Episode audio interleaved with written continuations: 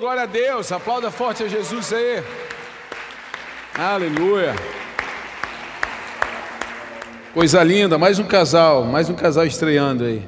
Coisa linda, é isso aí. Vamos fazer esse povo cada vez mais fazer a vontade de Deus. Eu estou olhando um grupinho lá em cima agora. Não sei se eu chamo atenção agora ou depois. Me chamaram atenção. Eles ficam bem na reta do meu olho. Para ficar bem ruim para eles ainda. A gangue da escada. Depois eu quero, no final do culto, aqui é uma reuniãozinha, perguntar tudo que eu preguei. Vou fazer umas cinco perguntas para vocês. Presta atenção aí, hein? Começando por um menino aí que eu conheço. Boa noite, família. Boa noite. Estamos no mês Colors. Quem não veio colorido hoje está devendo. O neto veio desbotado. Eu falei para ele, ele quase chegou no azulzinho. Quase, meu irmão, está no caminho certo. Olha o pastor Ramon. Olha o azul dele, meu irmão. Não, olha o azul dele, né? Meu irmão, esse mês é o mês Colors, é o mês da alegria, é o mês de você se alegrar, Gui. Eu sei que o pessoal gosta só do preto, o preto emagrece, né? O preto emagrece. Tem gente que acredita que o preto emagrece. Amém, fique nisso. Agora, querida, eu vou te dizer, esse é o mês da alegria. Deus está trabalhando no teu coração, Deus vai trazer muita novidade de vida para você, Deus vai despertar coisas novas, coisas que estão empoeiradas na tua vida, sabe, vão tomar fôlego e você vai viver uma nova temporada. Quem crê diz amém. Você que está em casa, crê, diga amém. Amém. Tem gente que nem sabe se está na igreja ou em casa aqui. acordou, acordou na hora. É porque se sente tão em casa, né? Eu é que fui errado, né? Você se sente tão em casa. Queridos, essa noite é uma noite de ceia, sim, uma noite onde Deus quer tratar os nossos corações. E tem um tema que Deus trouxe ao meu coração, e eu ministrei essa manhã, e está sendo tão é, relevante para mim, e eu tenho certeza que vai ser para você. O Espírito Santo trouxe uma palavra a respeito de gerações. Gerações. E eu quero que você preste atenção naquilo que o Espírito vai falar com a igreja hoje, porque de repente é essa conexão de gerações que nós precisamos para avançar e ir para um próximo nível na nossa vida. Esse é o tema dessa noite. Entenda as gerações e vença. Todo mundo quer vencer. Todo mundo quer vencer, todo mundo quer chegar no final e levantar o troféu. Todo mundo quer ter aquele gostinho, sabe, de que deu certo, de que eu fiz o que era para ter, ter sido feito. Então isso é a vitória. A vitória, nós celebramos a vitória, nós comemoramos a vitória. Estava contando que eu comprei um tabuleiro de ludo. Ludo? Quem conhece ludo? Conhece ludo? Só o pessoal mais de 30 que conhece ludo? Eu comprei um tabuleiro de ludo e falei, meus filhos, a Cris já conhecia não? Também não, apresentei para a Cris o ludo. E porque eu e meus irmãos, como não tinha dinheiro para o videogame, a gente jogava ludo. Então nós vivemos em cima daquele tabuleiro. Eu comprei lá para casa, pensa num negócio. É um negócio que tirou o Arthur do, do play, que a Anne não quer mais né, o, o, tablet. A gente chega em casa, vamos jogar ludo? Vamos jogar ludo? E é para quatro, fechou certinho. Só que é o seguinte, meu irmão: os primeiros jogos, tabuleiro virado, não quero mais, tapa no tabuleiro. Por quê? E a Cris, e a Cris não é competitiva, mas eu acho que de tanto conviver comigo, Está indo um negocinho ali. E aí, mas o que, que é? Quando ganha o Ludo lá em casa, meu irmão, você tira a camisa, você roda, você vai na frente e faz aquele negócio todo. Porque a vitória é celebrada.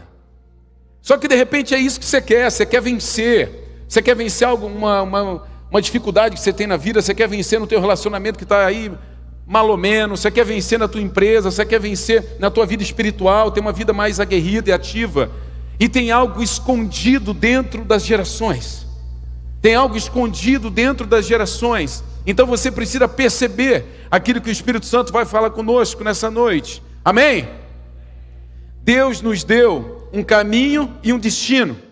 Cabe a nós permanecermos e acelerarmos na direção certa. Querido, nós temos um destino e nós temos um caminho. Nós temos um destino que é voltar para o Pai, e nós temos um caminho que é Jesus, e nós temos também um acompanhante que é o Espírito Santo de Deus. Nós temos tudo do que nós precisamos, só que nós precisamos acelerar nesse caminho. Nós não podemos parar. Nós não podemos parar. Às vezes eu ouço as pessoas me procurar e vir falar comigo. Tem gente que fala, ah, pastor, eu não consigo te, te acompanhar, não é sobre me acompanhar, é sobre não parar. Porque quem está cansado, querido, não está morto. Quem está cansado descansa, não é não morre. Ai, pastor, eu estava tão cansado que eu parei. Não, não, não. Se você está cansado, descanse e depois você volte a fazer. Cansaço não é sinal de desistência, muito menos de morte. Se você está cansado, descanse. Mas existe um caminho a ser trilhado, existe um destino que nos espera, amém? Só que eu preciso entender como que eu vou chegar nesse destino. E isso passa por compreender as gerações. Isso passa, querido, por você entender como as gerações se complementam. Deus separou gerações e deu a cada uma delas sabedoria complementar. Esse é o tesouro. Deus separa as gerações, e é sobre isso que nós vamos falar agora. Deus separa as gerações e a cada uma das gerações, ele dá uma sabedoria complementar. Você sabe o que significa complementar? Que complementa uma a outra. Então eu não consigo sobreviver só dentro de uma geração.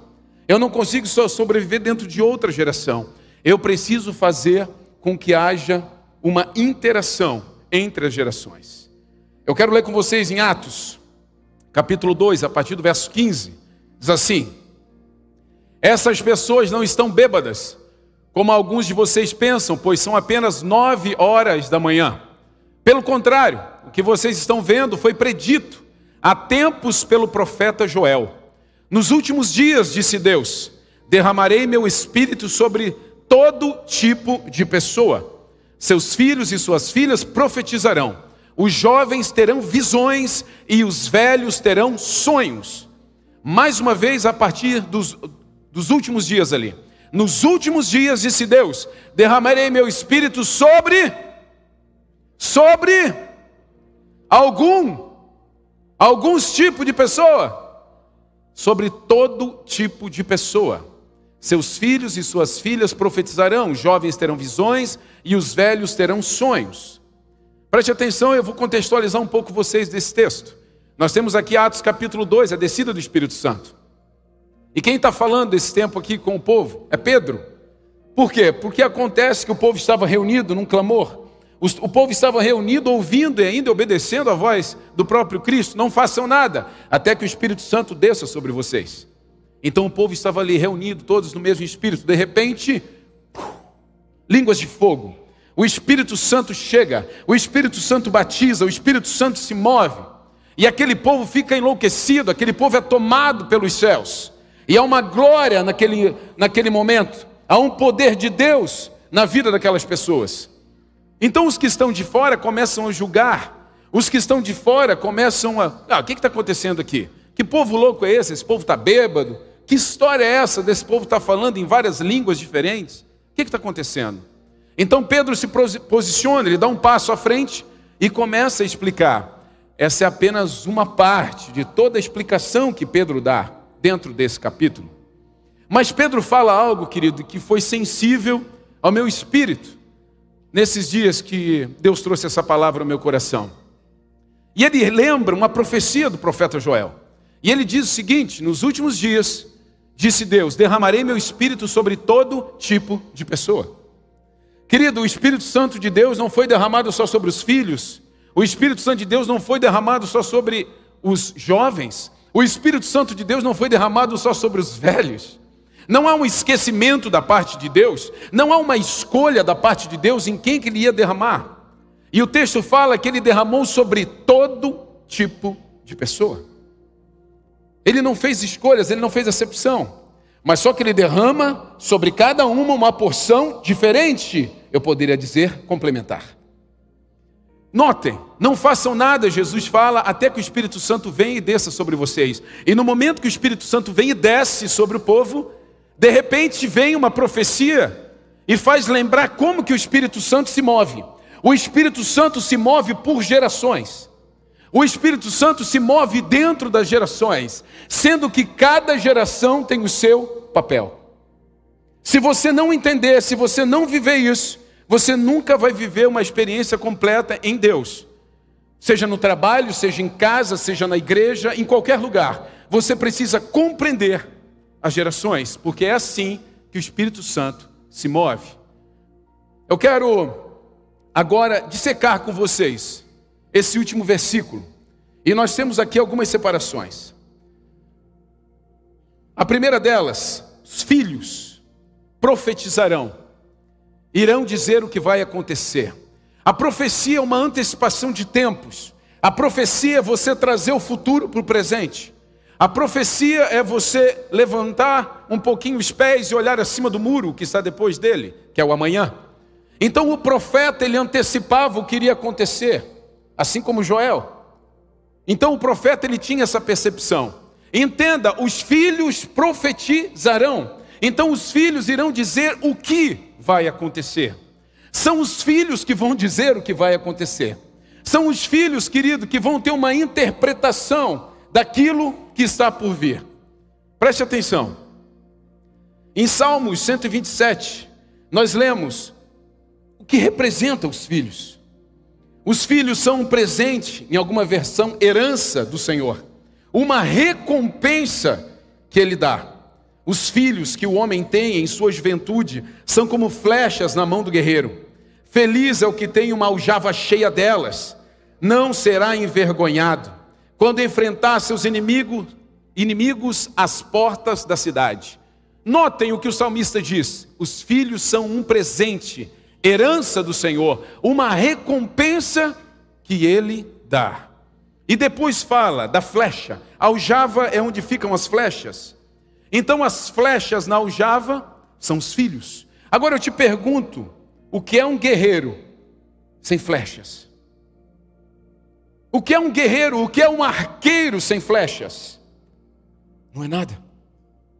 Não é nada. Há um poder no filho. Há um poder, querido, em ter filhos. É uma recompensa, é um presente, é uma herança. É onde corre o teu sangue de geração em geração. Há um poder em ter filhos. E é por isso que os filhos, querido, vão profetizar, porque os filhos vão enxergar o que está por vir.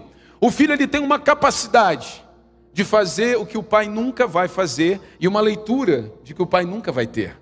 Eu escrevi algumas coisas aqui, por exemplo, filhos acionam pais. Você faz mais sofrendo menos. Os filhos acionam os pais. Preste atenção, você que é casado e tem filho. Como que você era antes de ter filhos? De repente você acordava tarde, você trabalhava pouco, se ganhava mais ou menos, estava tudo bom, tudo bem. E de repente você coloca uma criança no mundo e você começa a trabalhar igual um louco. Você começa a dormir pouco, mas você celebra o pouco que você dorme. Porque você quer conquistar, você quer colocar na melhor escola. Você quer dar o melhor para comer, você quer levar no shopping, comprar uma lembrancinha, você quer ir no mercado e comprar aquele iogurte que ele gosta. Filhos acionam os pais. Filhos despertam alguém que estava adormecido sem eles porque eles são flechas na tua aljava. Ou seja, os filhos, querido, quando chegam na aljava, o guerreiro olha para trás e pensa: Uau, agora eu estou forte. Uau, agora eu posso lutar. Uau, agora eu posso guerrear. Porque eu tenho flechas. Porque há uma herança dos céus sobre mim. Há uma recompensa de Deus sobre mim. Filhos atualizam pais. Você entende mais por tê-los por perto. Eu sou constantemente atualizado pelos meus filhos. Eu sou atualizado. Eu sei quem é youtuber das meninas. Eu sei, eu sempre esqueço o nome daquele trequinho que aperta. Popt. Viu? Esqueci, mas eu sabia. Eu, eu conheço, eu sei os videozinhos das meninas que que fazem pop, eu atualizo, eu sei qual é o TikTok que tem que fazer, eu sei que eu não tenho algumas coisas que fazer mais, porque os meus filhos me atualizam. Os filhos atualizam os pais, pai, não fala mais isso, pai, não é mais assim que se comporta, pai, essa geração está vindo dessa forma, eu sou atualizado constantemente. Não é mais esse celular, não é mais esse efeito, não é mais. Filhos atualizam os pais. Você pode pensar, não, mas ainda são pequenos.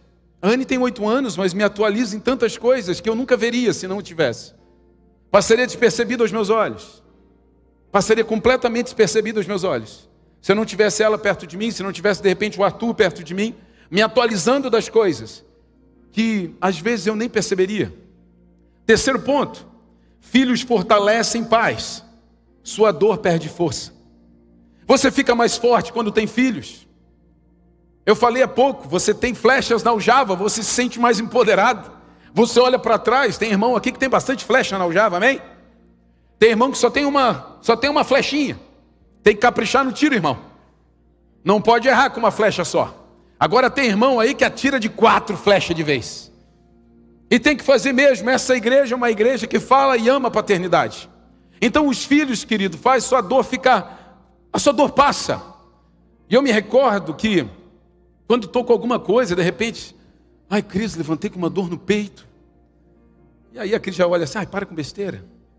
Mas de repente, se, meu, se, um dos meus filhos levanta e fala assim, pai, eu estou com um pouco de dor, não sei o que, a minha dor passou na hora. A minha dor passa na hora. A minha aflição passa na hora porque eu penso nele. Então você se torna mais forte, você se levanta, você pode estar com a perna quebrada, mas você cata no braço e leva ele onde ele precisa ir. Ele te dá um poder, ele te dá uma fortaleza que você não tem sem eles.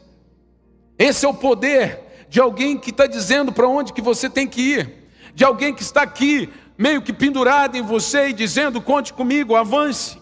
Então os filhos vão profetizar, eles vão enxergar, eles vão, melhor dizendo, determinar, querido, o que vai acontecer amanhã. São as gerações, são as gerações que virão. É o teu sobrenome que vai passar de geração em geração, como estava conversando com Cris hoje à tarde. É só assim que você consegue fazer a tua geração perpetuar, através dos filhos. É só esse o jeito, é só esse o formato. Então os filhos têm um poder, eles têm um poder na vida do homem.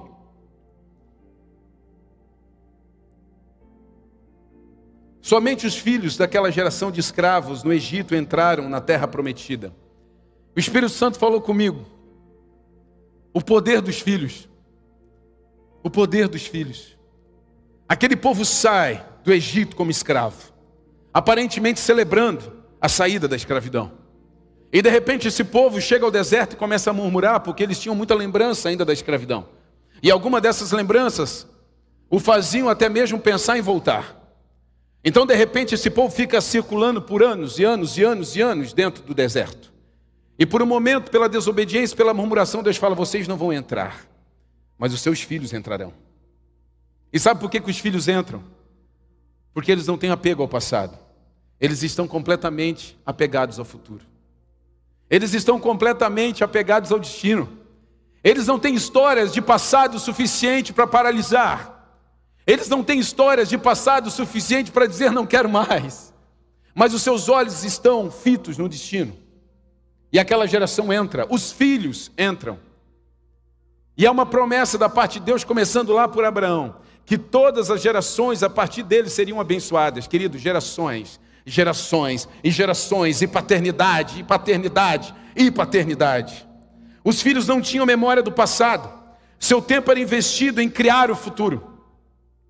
Os filhos, querido, eles estão criando o futuro o tempo inteiro, eles estão pensando, eles, são, eles movem a gente. Eu e a Cris estamos passando por um momento nosso familiar, agora muito diferente. Nós nunca passaríamos por esse momento de mudança, de ajuste, se não fosse por causa dos nossos filhos.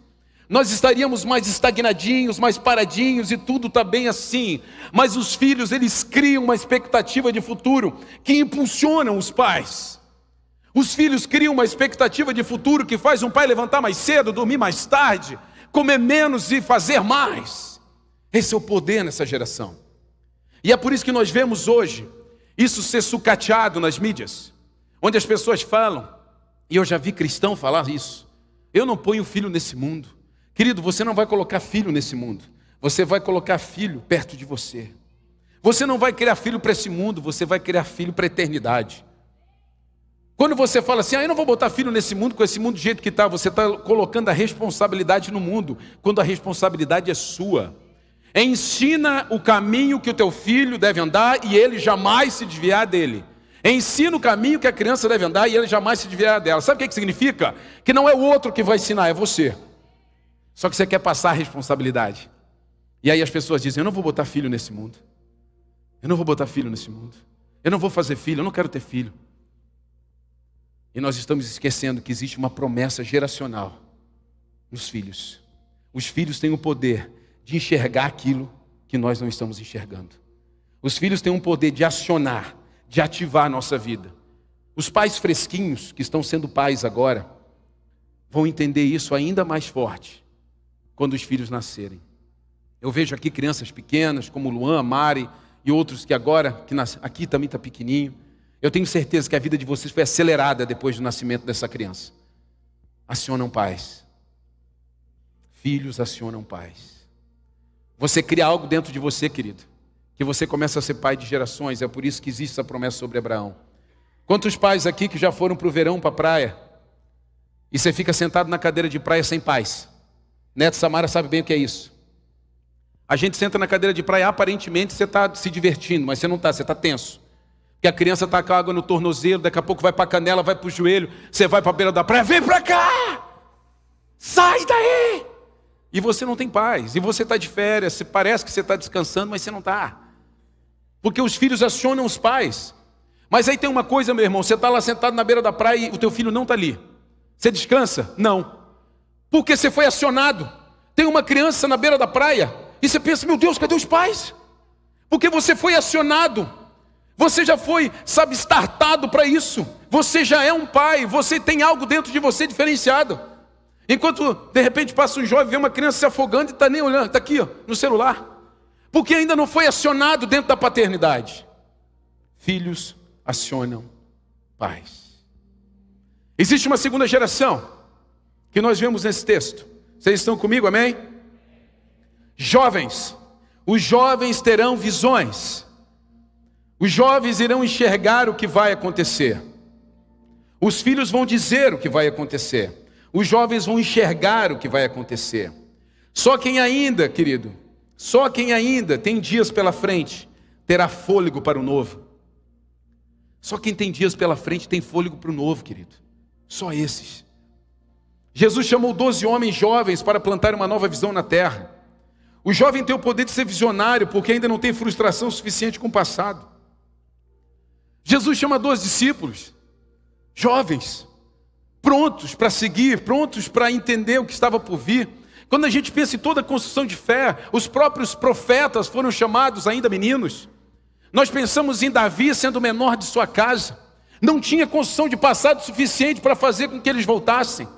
Por quê, querido? Porque o jovem ele não pode ser só um sonhador, o jovem tem que ser um visionário. Porque o sonhador pode morrer sonhando, querido. Você tem que ser um visionário, você tem que construir na mente o que você quer viver e trazer presente. Você tem que ser visionário. E é sobre isso que é sobre isso a profecia de Joel. É sobre isso a profecia de Joel, vocês terão visão. Porque hoje eu trouxe um dado aqui do site do governo federal que fala a respeito dos MEIs, né, que são os microempreendedores. Em 2020, o número de MEIs teve um aumento de 8,4%. O setor responde por 56,7% total de negócio em funcionamento no país. 60% desses negócios que começaram agora, no período de pandemia, foram startados por jovens de 18 a 24 anos. Querido, o jovem estava com notícia da pandemia, o jovem estava ouvindo sobre morte, mas ele estava com uma visão de futuro, ele estava com uma expectativa do que estava por vir. Quando de repente outras gerações já estavam pensando, está tudo acabado, não vai dar mais certo, as coisas não vão mais fluir. O jovem estava visando algo incrível, o jovem estava olhando algo que ninguém estava vendo. O jovem tem esse poder de enxergar aquilo que nós não enxergamos. Não perca a visão, jovem. Não perca a visão. O que, que tem travado a tua visão? O que, que tem paralisado a tua visão? Nós nunca ouvimos tanto falar a respeito de empreendedorismo. Eu vou me arriscar a falar em 10 anos, mas eu acho que nem alcança 10 anos.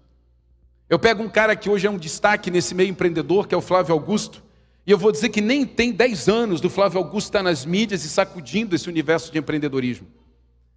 E de repente os jovens começaram a empreender. Por quê? Porque o jovem não está preocupado, querido, e não é uma preocupação é, maléfica, né? no sentido de, ah, não estou nem aí. Mas se você pegar uma outra geração que eu vou falar depois, a CLT, cadê a carteira? Cadê o fichamento? O jovem não, ele pensa assim: eu vou chegar até lá e não vou depender de uma aposentadoria.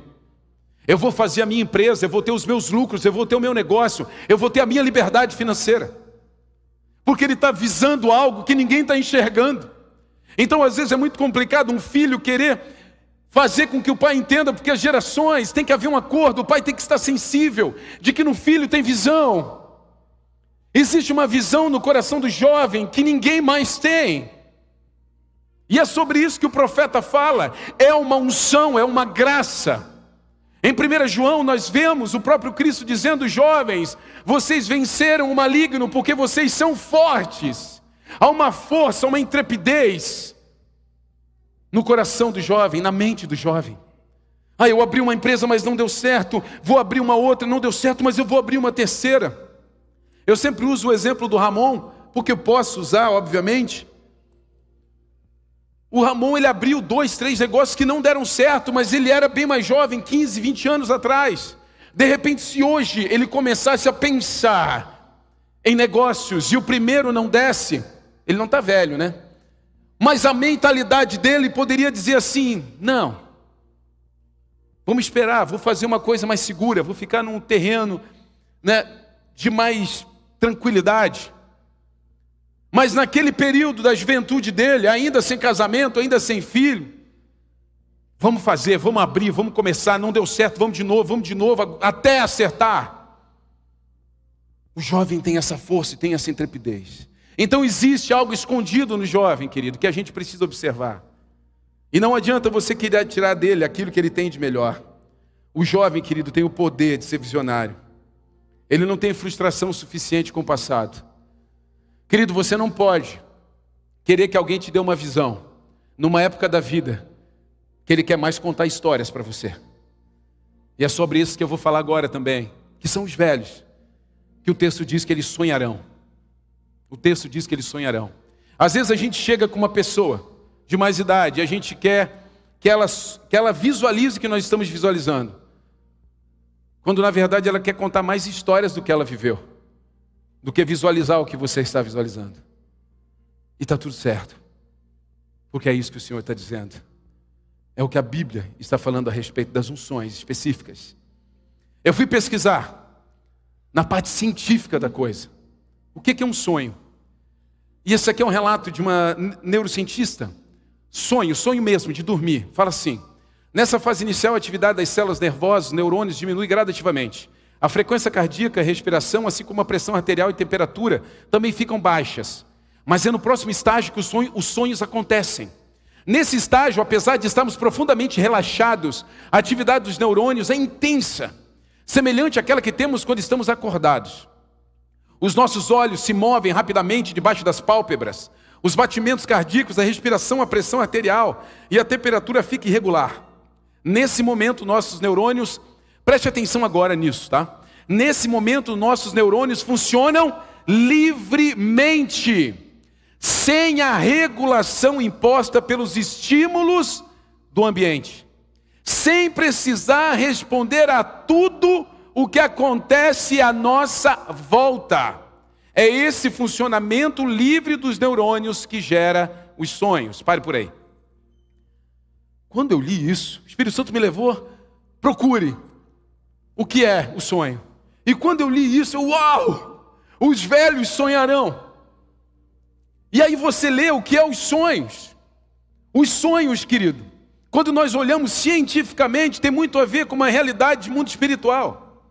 Tem muito a ver com uma realidade natural. Porque o que acontece no momento em que o nosso corpo e a nossa mente começam a sonhar, é um momento, querido, que os teus neurônios funcionam livres, como o texto diz, sem nenhuma regulação imposta por ambiente externo. Ou seja, eu não estou mais me importando com o que está fora. Eu não estou mais me deixando influenciar com aquilo que está ao meu redor. Eu sonho livremente. E aí, quando o texto fala que os velhos sonharão, eu comecei a pensar, meu Deus, e eu comecei a lembrar de histórias, de repente, com meu pai, com minha mãe, com pessoas que eu conheço, que já avançaram um pouco em idade, que são mais velhos do que eu, pelo menos. E eu começo a pensar: uau, mas é verdade. Eles não estão mais se importando em fazer para justificar para quem está fora. Os seus sonhos são sonhos muito maior, muito mais para realização do que para mostrar algo para alguém. É aquela história de, ah, eu quero fazer uma hortinha para mim, Ah, eu quero comprar uma casinha na praia para ficar lá descansando. Você já não deve mais nada para ninguém, você já não quer mais saber de nada, você já está num tempo onde sonhar com essas coisas é permitido.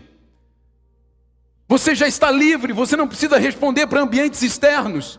Então os velhos sonharão, os velhos terão liberdade para pensar e sonhar.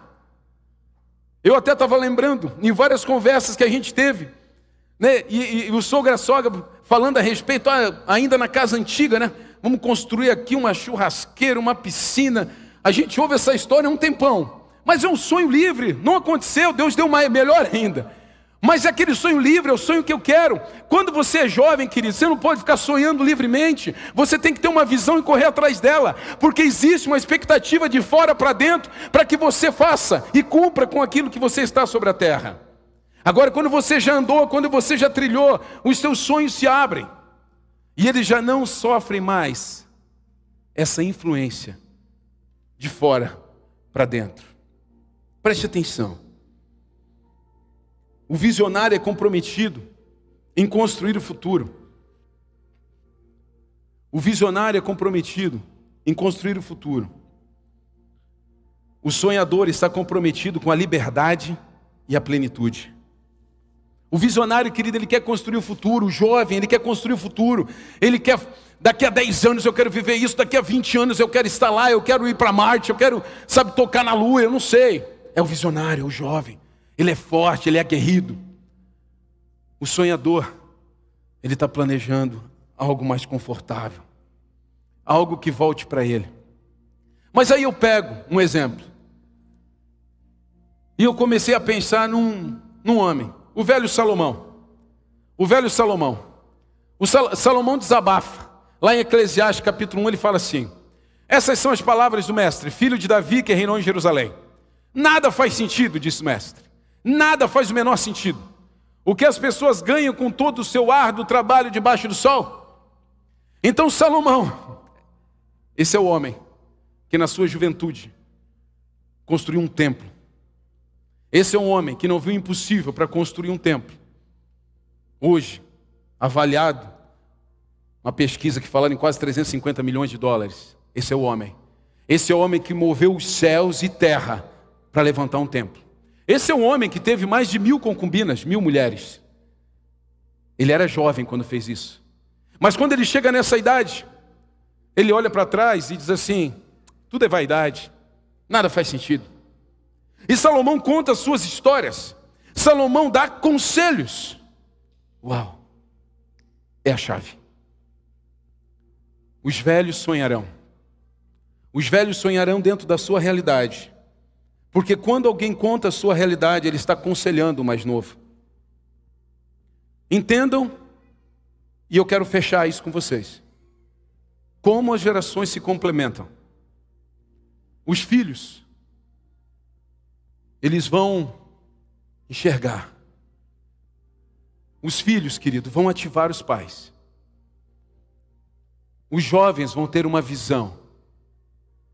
E os velhos tem os conselhos nos lábios, tem as suas histórias para contar, tem os seus caminhos que foram percorridos. Os velhos sonharão.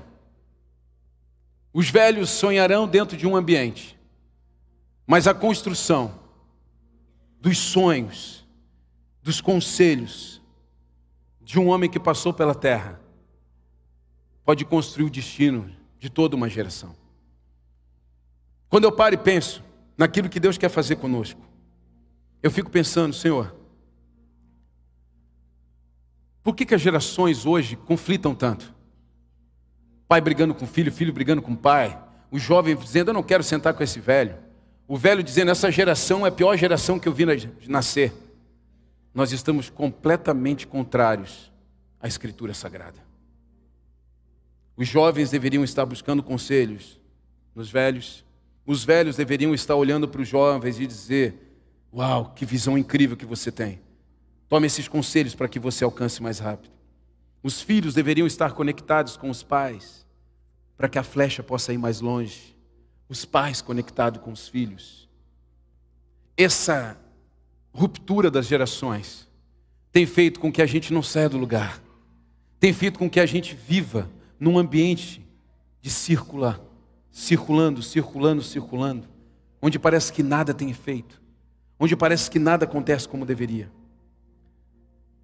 O ensino do passado, sem a pressão do futuro, querido, forma ótimos conselheiros. Os velhos são conselheiros porque eles não têm mais pressão com o dia de amanhã. Mas eles têm muitas histórias para contar. Tem muitos acontecimentos que viveram. Tem muitas estradas e jornadas que fizeram. E eles não têm mais pressão do amanhã. Eles não têm mais pressão. Quando a gente entende o complemento das gerações, e é interessante que quando o Espírito Santo desce em Atos capítulo 2, e Pedro começa a falar, ele diz: o Espírito Santo desceu sobre essas pessoas. E é dessa forma que as gerações vão se complementar sobre essa terra. Os filhos profetizarão. Os jovens terão visões. E os velhos sonharão. Uma geração complementando a outra, uma geração se achegando a outra. E quando nós menos percebemos, nós estamos completamente envolvidos com uma história que Deus criou para nós. Quando você pensa numa família, estava chegando agora e estava Camila. Como é que é o nome das três meninas? Mari, a Mari, a Camila, Neuci, Deuci, Geuci. Fica de pé as três meninas. Só as três meninas aqui, ó. Ali nós temos três gerações representadas.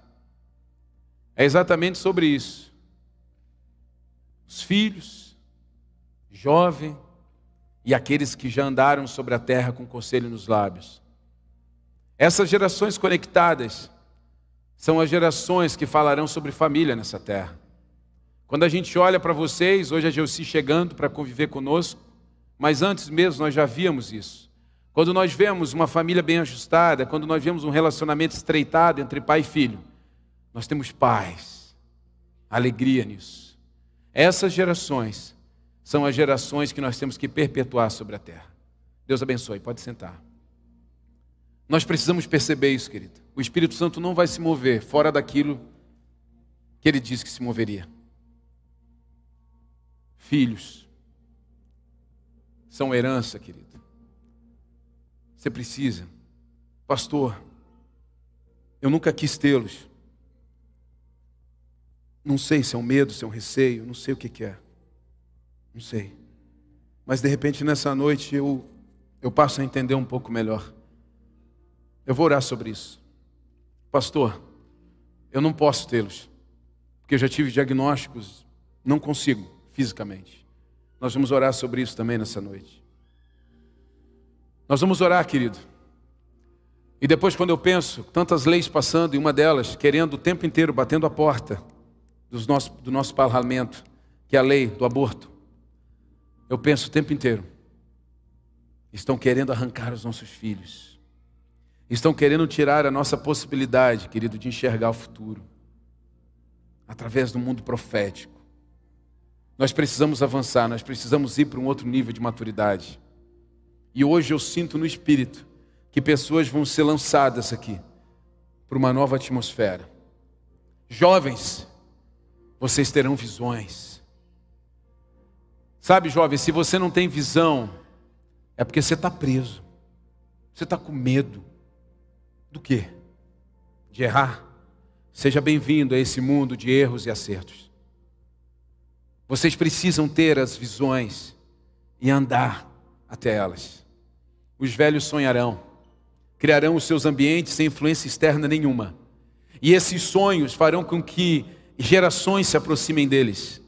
Querido, a gente quer estar na casa da avó para comer aquela comidinha da avó, a gente quer estar na casa do vô para ter aquele quintal gostoso. São ambientes que são criados por essa geração. Esses ambientes são criados por essa geração. E, e são nesses ambientes que a gente aprende a se comportar, que a gente aprende a lidar com as pessoas, que a gente aprende, querido, as menores coisas são nesses ambientes que as pessoas mais velhas criam. Eles estão sonhando com um mundo perfeito. E nós temos que ir até lá e morar junto com eles nesse mundo perfeito. Essa conexão de gerações, querido, vai fazer com que a gente viva coisas no sobrenatural de Deus. Fique de pé, eu quero orar por você nessa noite. Para encerrar, eu lembro de José do Egito. Quando os irmãos dele avistam ele, e diz assim: Lá vem um sonhador.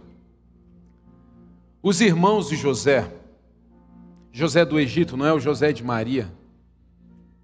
Os irmãos de José, querido, lá em Gênesis, vem um sonhador.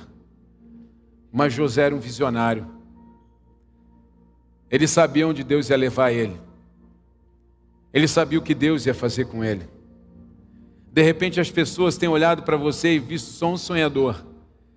Mas você, jovem, precisa olhar no espelho e se enxergar como um visionário. Como alguém que vai chegar aonde os teus olhos hoje estão alcançando. Eu quero orar por famílias nessa noite. Nessa noite de colors, nessa noite de ceia, nessa noite de integração, nessa noite de relacionamento, de intimidade. Eu creio muito no meu espírito que muitas coisas vão ser liberadas aqui. A palavra de Deus diz que se ligarmos na terra, será ligado nos céus. Isso é uma ação. Então nós precisamos agir. Dê a mão para sua esposa. Você que está aí perto dela, dê a mão para sua esposa. Se você tem os seus filhos também, dê a mão. Não precisa sair do lugar, se estiver longe, pode ficar. Jovens também que estão aí, eu quero que você receba dessa oração nesse tempo. Nós vamos ter um momento aqui de orar e de abençoar a sua casa, a sua família de declarar sobre sua vida. Querido, nós precisamos buscar as coisas no lugar, no lugar certo. Às vezes a gente não encontra porque a gente está procurando no lugar errado. A gente está procurando conselho no jovem. A gente está procurando destino no mais velho. Você tem que aprender a buscar as coisas no lugar certo.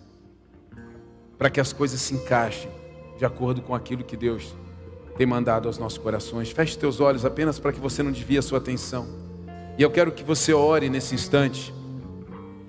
Se você tem algo específico, se for sobre paternidade, você diga, Pai, nessa noite, eu lanço uma palavra de vida, Senhor Deus. Eu lanço uma palavra de vida geracional. Eu quero, Senhor Deus, um filho. Eu quero mais um, ou eu quero o único, ou eu quero o próximo, eu não sei. Você vai orar e você vai dizer: Pai, eu quero, Senhor Deus, a paternidade sobre a minha vida. Você jovem, você vai dizer: Senhor, dá me a visão e eu vou andar sobre ela.